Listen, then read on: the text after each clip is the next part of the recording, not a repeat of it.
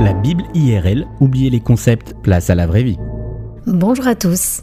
Si je vous demande dans quel film le Glaude et le Bombay ont vu un jour débarquer dans leur jardin la denrée, vous me répondez bien sûr la soupe au chou.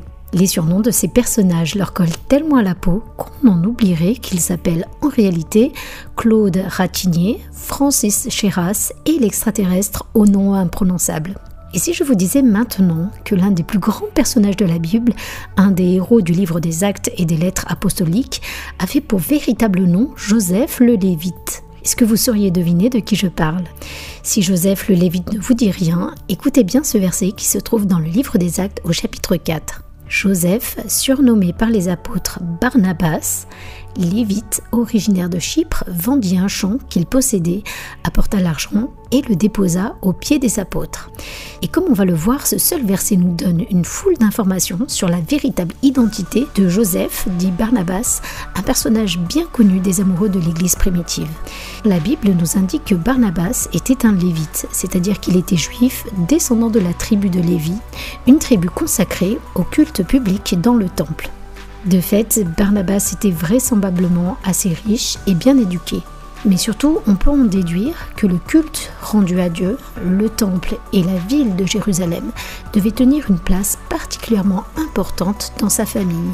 Et d'ailleurs, si le verset 36 nous dit que Barnabas était originaire de Chypre, Acte 12.12 12 nous indique que la tante de Barnabas, la mère de son cousin Jean-Marc, vivait à Jérusalem. Barnabas devait donc entretenir des liens assez étroits avec la Judée. Deuxièmement, ce verset nous parle de l'une des grandes qualités de Barnabas. Il est dit que Barnabas vendit un champ qu'il possédait, apporta l'argent et le déposa aux pieds des apôtres. Alors que l'Église primitive doit s'organiser face aux menaces et sa mise au banc de la société, Barnabas n'hésite pas à mettre la main à la poche. Il se montre extrêmement généreux en vendant ses biens pour répondre aux besoins de ses frères et sœurs. Barnabas va venir déposer le fruit de cette vente aux pieds des apôtres, de ses leaders spirituels, une marque de soumission et de confiance. Barnabas sait en tant que lévite que la louange, le culte, l'adoration à Dieu passent aussi par des actions très concrètes.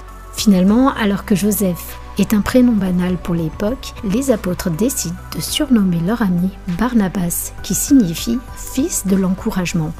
Un surnom qui s'accorde parfaitement avec ce qu'on peut lire de lui dans les Écritures. Pourtant, à la question Comment t'appelles-tu? il devait sûrement répondre tout simplement Joseph.